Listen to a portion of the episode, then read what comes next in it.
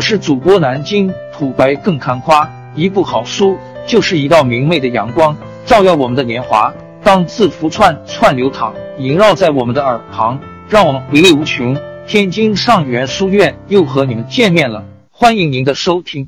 数据分析的下限，超级长文。数据分析应有的逻辑思维及分析方法。数据分析的下限取决于逻辑归纳。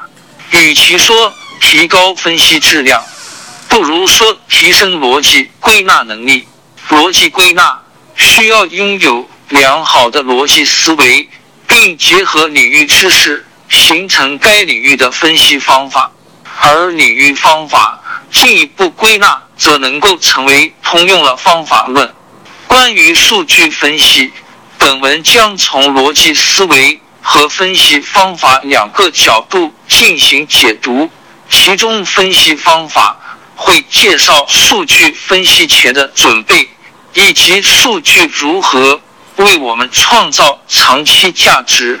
一、数据分析应有的逻辑思维。逻辑思维是在认识事物的过程中。借助概念、判断、推理等思维形式，反映客观现实的理性认识过程。借助逻辑思维，能够确立执行方向，减少方向的偏移度以及分析的误差。原始的数据并没有太多的价值，它是已经发生的事实或者结果。从中发掘价值，则是数据分析的目的。在数据分析中，其过程是与逻辑归纳相近的。过程如下：提出问题，分析问题，提出假设，验证假设，输出结论。只有具备了良好逻辑思维，才能更好的帮助我们数据分析。认识逻辑，先从逻辑论证的三要素开始，如下图所示。在训练自己逻辑思维时，首先要保证信息的完整性，其次才是讨论准确性。如果陈述和提问不够清晰，后续论证是没有意义的。初步了解了逻辑，接下来将与各位分享四种思维方式以及其运用方法，分别是目标、结构化、推理、逆向思维。零幺目标思维，目标思维作用是明确目标的定义及完整性，校准执行的方向。从逻辑论证的要素来看，目标只是一个论点，而判断论点是否有效、正确，则需要细究其论据和论证方式。将目标映射至三要素，并进行结构化拆解，会。变成我们熟悉的需求四要素，再次延伸又会变成五瓦尔 H 法。熟练运用目标思维，不仅能帮助我们分析问题，还能运用于生活的许多方面。在陈述问题时所使用的 KWIC 方法，其实也是逻辑要素的延伸。一 KT 核心观点。二 W Y N 扩展核心观点包含的内容。三 I illustrate 举例说明佐证观点。四 C conclude 总结。信息越全面，沟通的成本越低，后续的论证质量才能更高。零二结构化思维，目标思维强调的是方向，结构化思维强调的。是拆解和延伸，在上一节中，目标的拆解和延伸使用的就是结构化的思维，它能够帮助我们将无序、散乱的信息进行聚焦、归纳、分类。二至一问题数，问题数是大家较为熟悉的方法，也是我们常使用的脑图，它是一种以树状。图形来分析存在的问题及其相互关系的方法，也是逻辑树的一种类型。在逻辑树中，每一层都是下一层的总结概括，同树干内的延伸范围相同，不同树干的延伸范围相互独立。在使用问题树时，将一个已知问题当成树干，然后根据相关问题增加树干或树枝，它能够帮助我们更全面的找到相关项。设置第一条树干时有两种方式：自上而下以及自下而上。自上而下其实是以终为始，通过最终的目标进行拆解；自下而上则常见于头脑风暴。当缺少拆解思路时，我们可以将信息完全罗列，并对其进行归类，逐层向上聚合。在拆解时，我们应注意树干间的平衡。假设某个树干上的树枝过多或过长，其上层的拆解维度可能是不正确的。二至二公式法及过程法。公式法是问题树的一种延伸。公式在横向表示时，我们也称为金字塔原理。在逻辑树的使用场景下，公式法。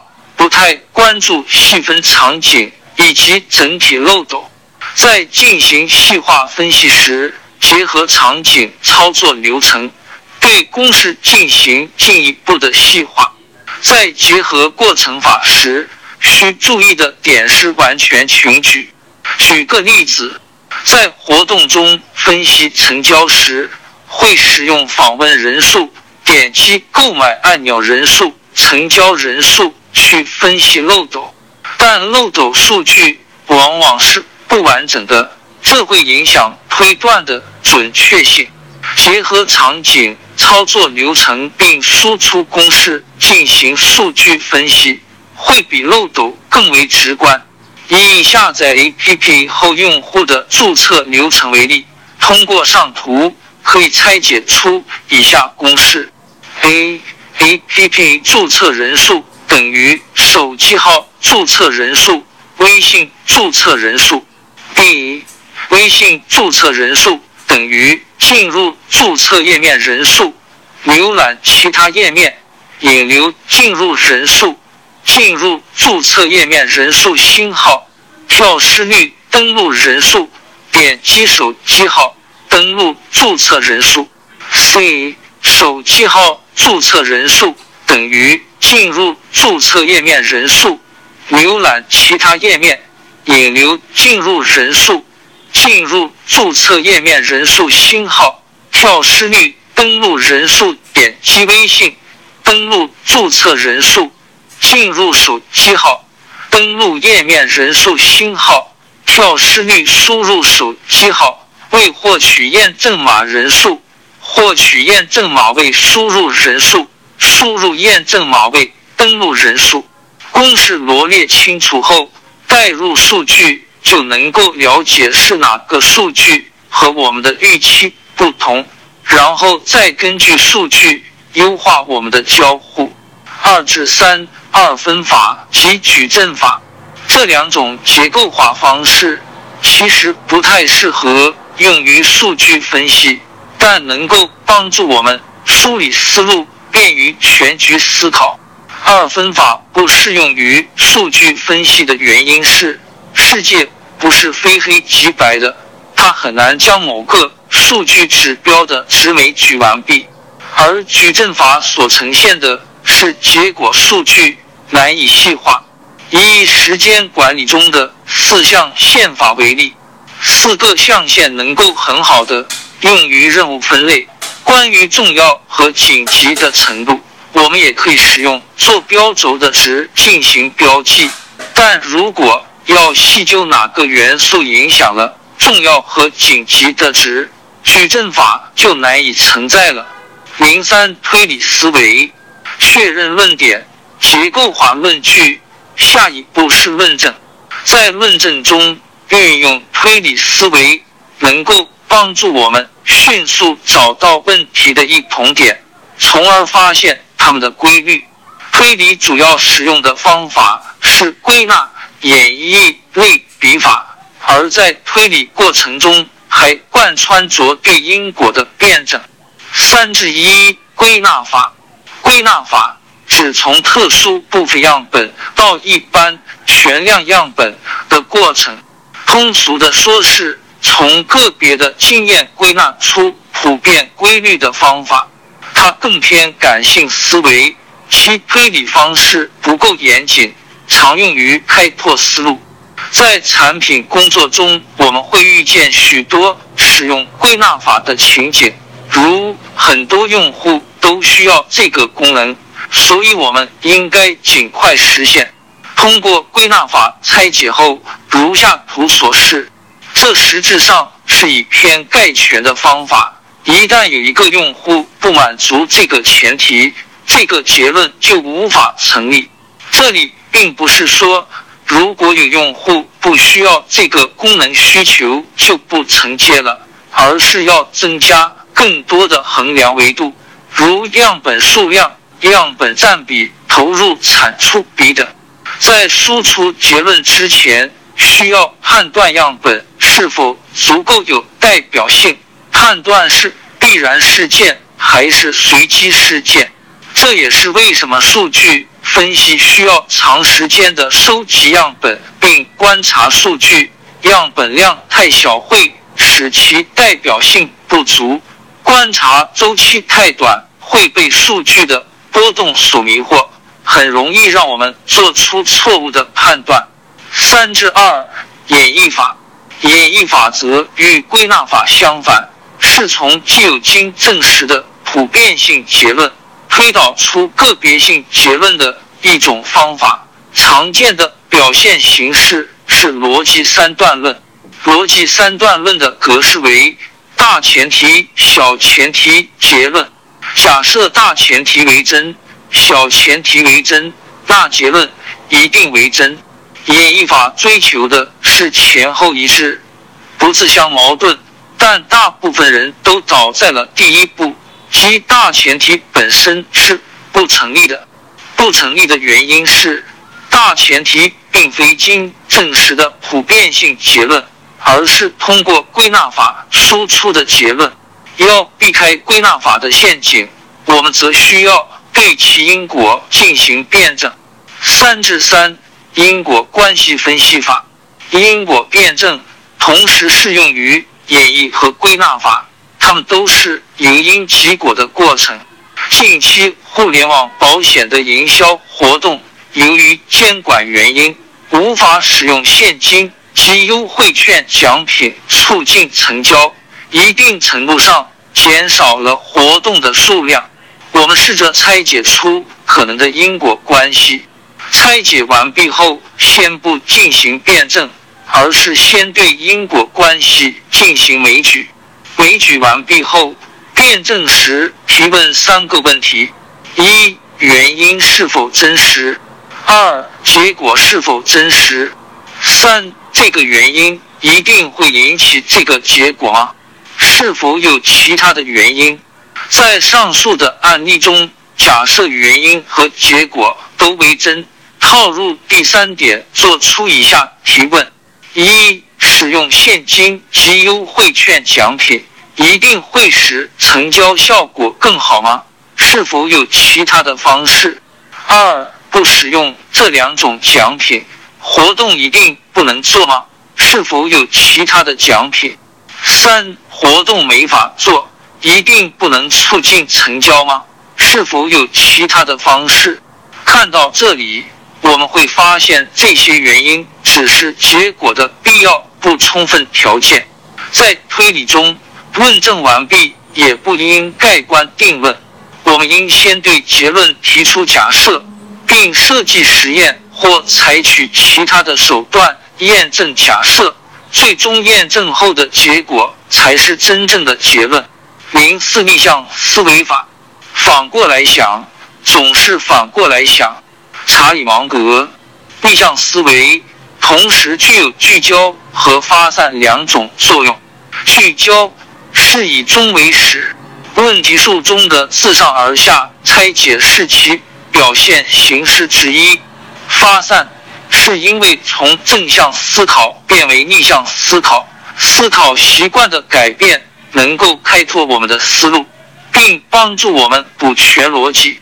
在数据分析中，我们能够怎么使用逆向思维呢？个人总结的逆向方法如下：一、主宾反转，正向，用户购买商品数量提升了，为什么？逆向，商品被用户购买的数量提升了，为什么？从用户出发并没有错误，从商品出发能帮助我们补全分析的维度。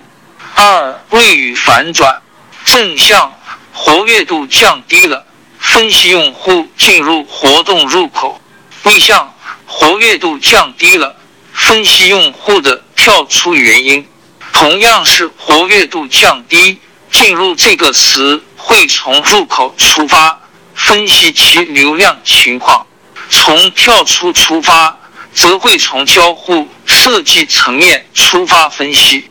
三次序反转，正向引导用户成交，捐款后获得奖品；逆向给予用户奖品后引导用户成交。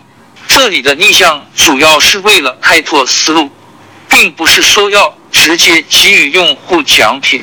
在开拓思路后进一步延伸，方案可以调整为给予用户部分奖品，成交后。再给予另一部分小结，校正方向，使用目标思维分解问题和提出假设，使用结构化思维逻辑推理用于论证，而逆向思维则用于补全我们的逻辑。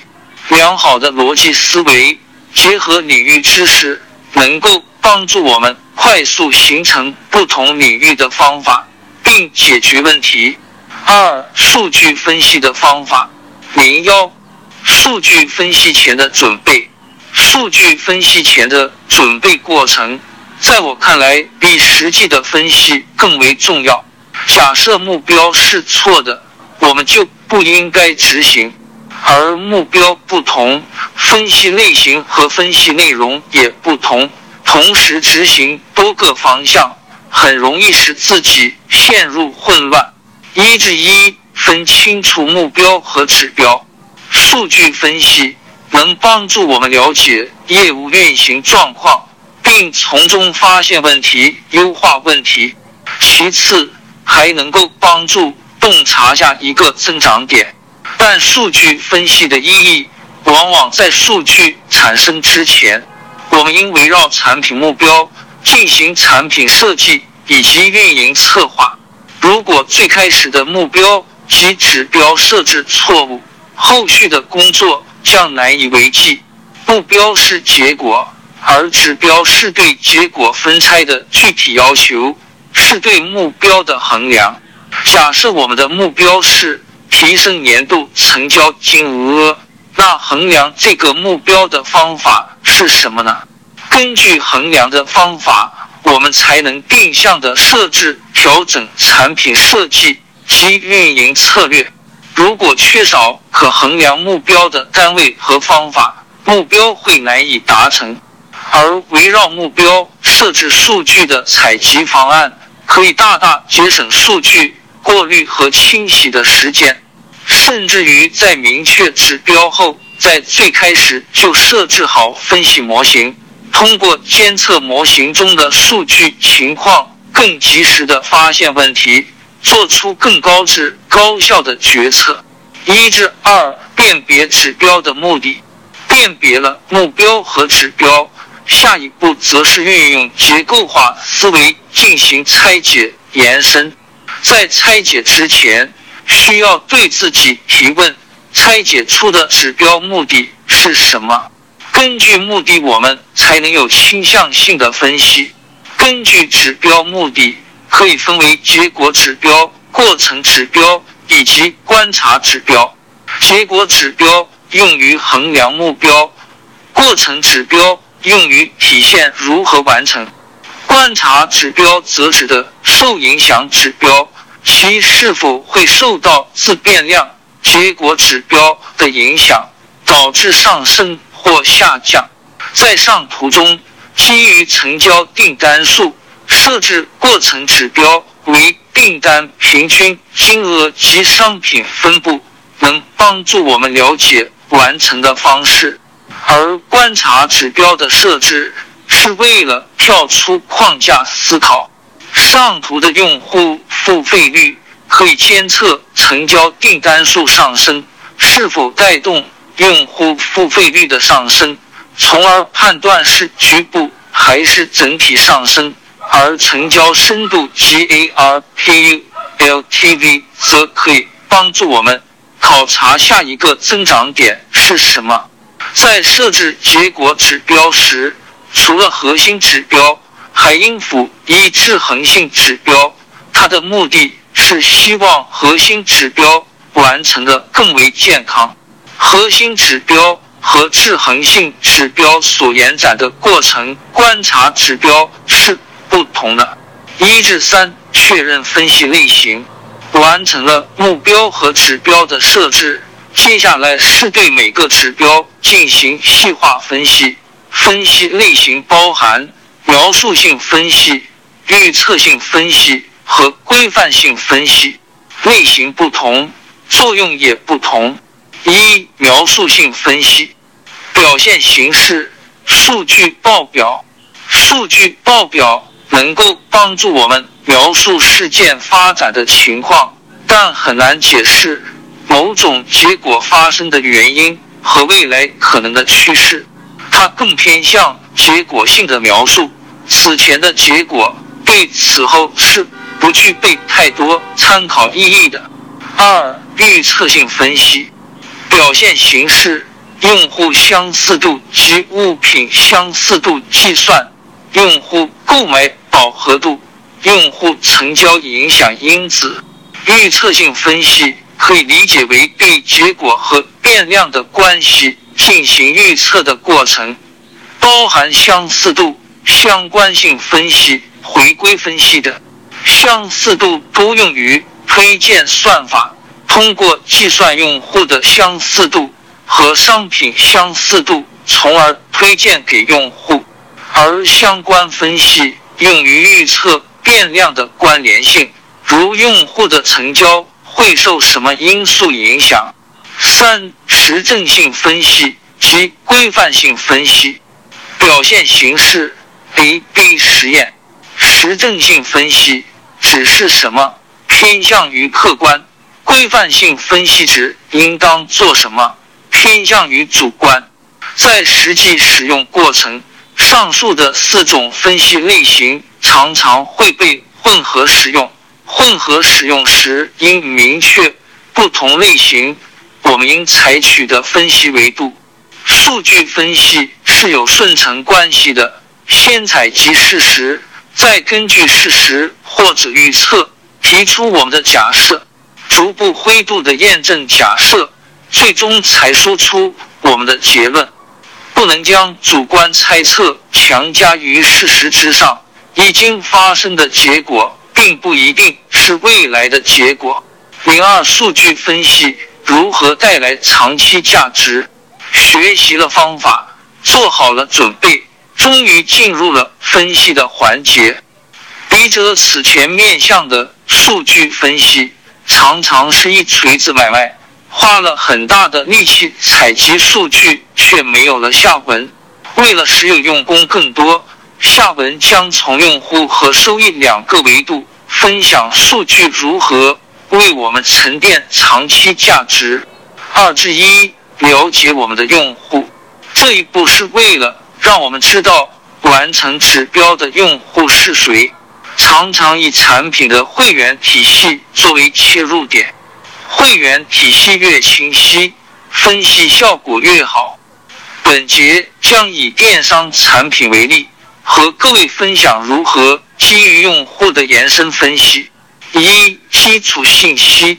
基础信息指用户本身的属性、身份特征，可以从自然属性、社会属性向下细分，包含用户的性别、年龄、职业、教育等。渠道属性指用户的注册时间、注册平台、注册来源等。二、决策类型。决策类型主要分为决策周期、品类偏好、促销偏好、对象偏好，这是用户分析中常常被忽略的一方面。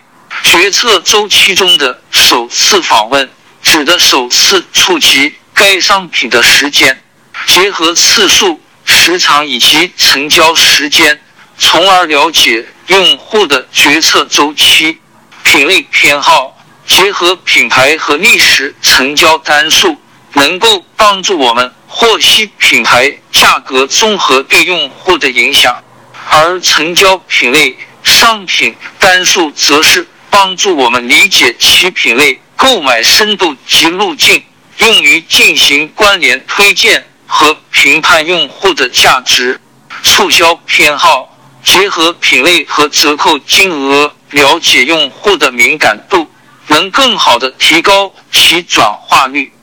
对象偏好同样是了解购买深度及路径，不过维度不同，在用户层面的分析。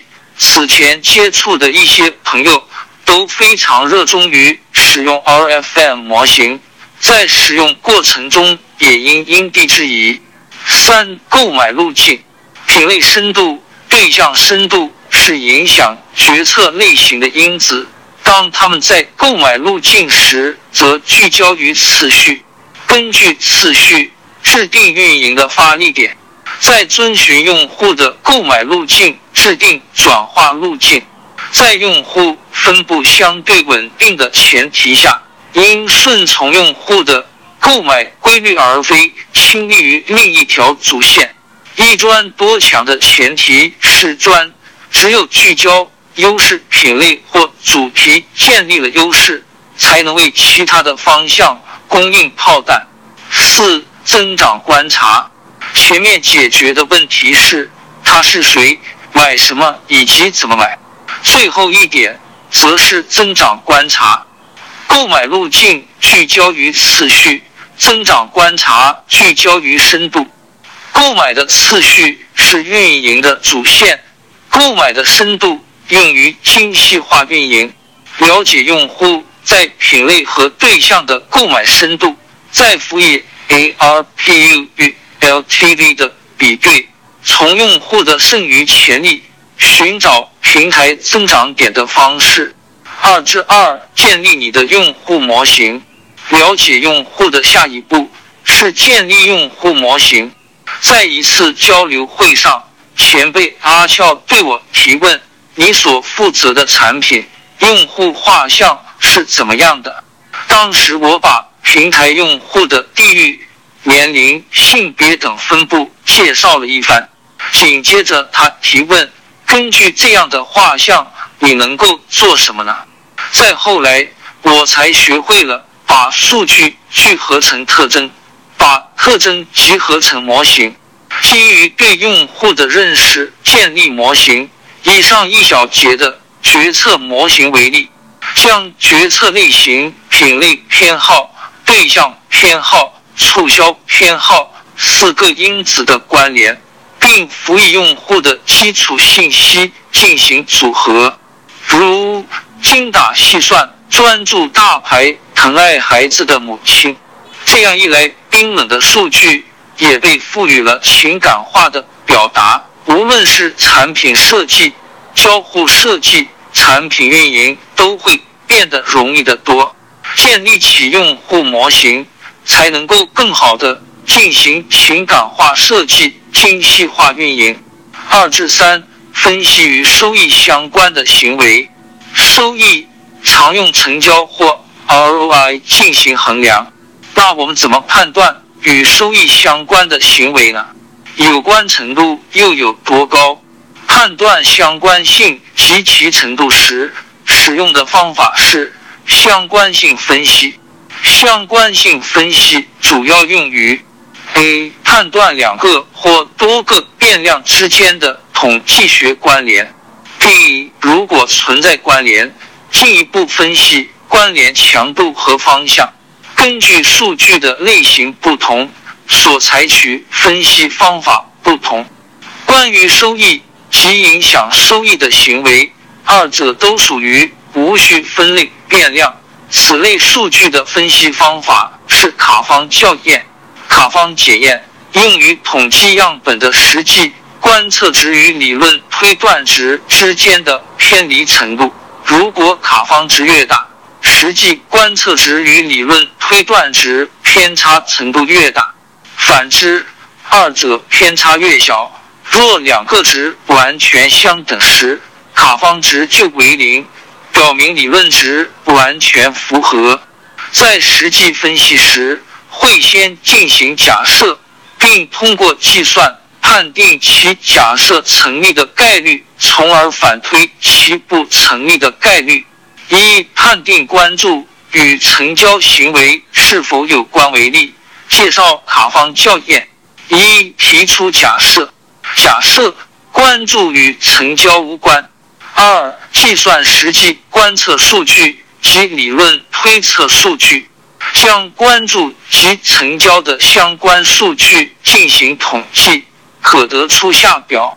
根据表格，可计算出综合的成交率等于百分之五十八点三。假设关注与成交行为无关，成交率应不随关注行为变化而变化。或数据抖动较小，将观测的成交率代入语言表，并得出理论推断值。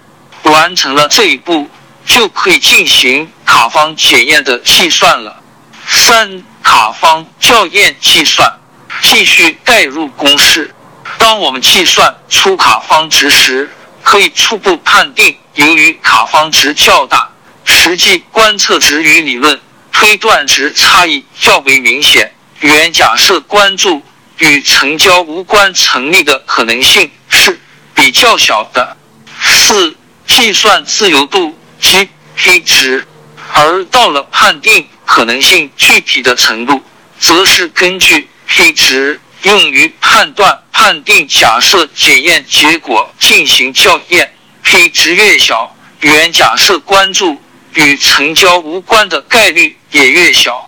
由于其自由度等于一，结合卡方值再查询卡方分布表，可得 p 小于零点零一，所以原假设成立的可能也越小，即关注与成交有关的概率非常大。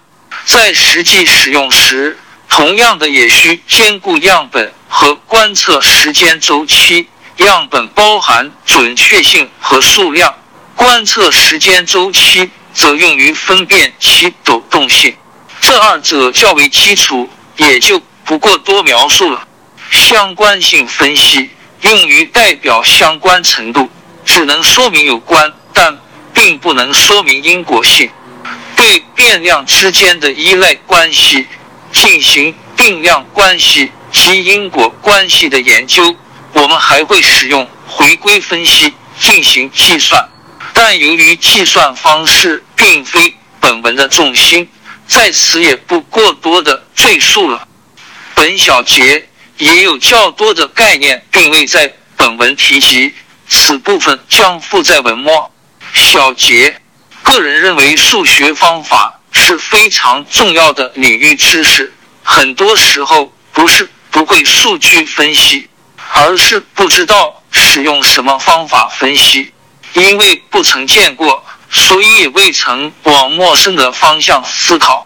遇到这样的问题时，先运用逆向思维确认分析目标，其次再进行结构化的拆解。在逐层学习分析时，应该使用的方法。王朝更迭，江山易主，世事山河都会变迁。其实我们无需不辞辛劳去追寻什么永远，活在当下，做每一件自己想做的事，去每一座和自己有缘的城市，看每一道动人心肠的风景，珍惜每一个擦肩的路人。纵算经历颠沛，尝尽苦楚，也无怨悔。感谢您的收听，朋友们，让我们下期再见。